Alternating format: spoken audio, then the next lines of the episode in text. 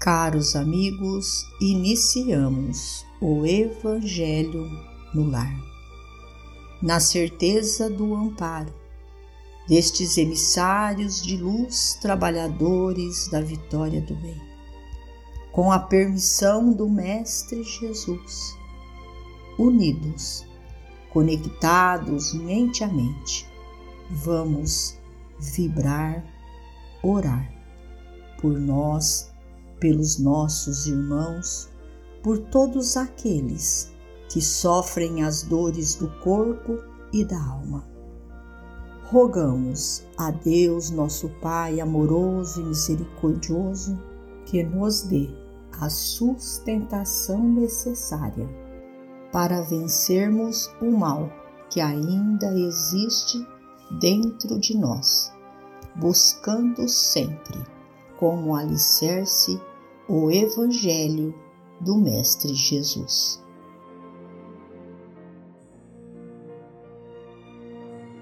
Do livro Inspiração Ainda o dinheiro. Nunca demais esclarecer esse ou aquele ponto obscuro em torno do dinheiro.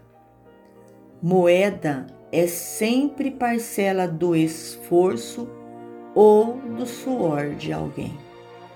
Cansaço que se metalizou para auxiliar ou inquietação que se faz crédito em louvor do bem coletivo.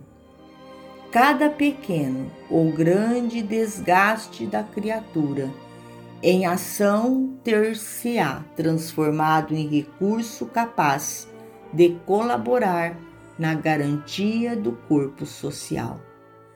Não existe dinheiro desprezível. Venha de onde vier. Pode ser notícia de alguém que tombou na doença ou na morte a fim de conquistá-lo. Sacrifício de irmãos fatigados que o obtiveram à custa da fadiga e de lágrimas fruto de renúncia e pranto de irmãos em desespero ou ideia materializada de amigos que esfoguearam a própria cabeça, buscando atraí-lo para ganhar o pão. Dinheiro é trabalho concretizado a dissolver-se em aquisições e realizações, apoio humano, prestação de serviço, auxílio e dádiva. Moeda pode converter-se em prato que alimenta, remédio que alivia, livro que instrui, teto que protege e força que recompõe. Dinheiro é sangue do organismo social que não se deve afastar da circulação sob pena de gerar a anemia do progresso e a penúria comunitária. Por isso mesmo, cabe-nos manejá-lo quando na terra, com reverência e altruísmo, sem abusar dele para qualquer atividade deprimente que resgataremos em qualquer tempo, na lei de causa e efeito, porque o dinheiro em si é suor da criatura humana e bênção de Deus. Emmanuel.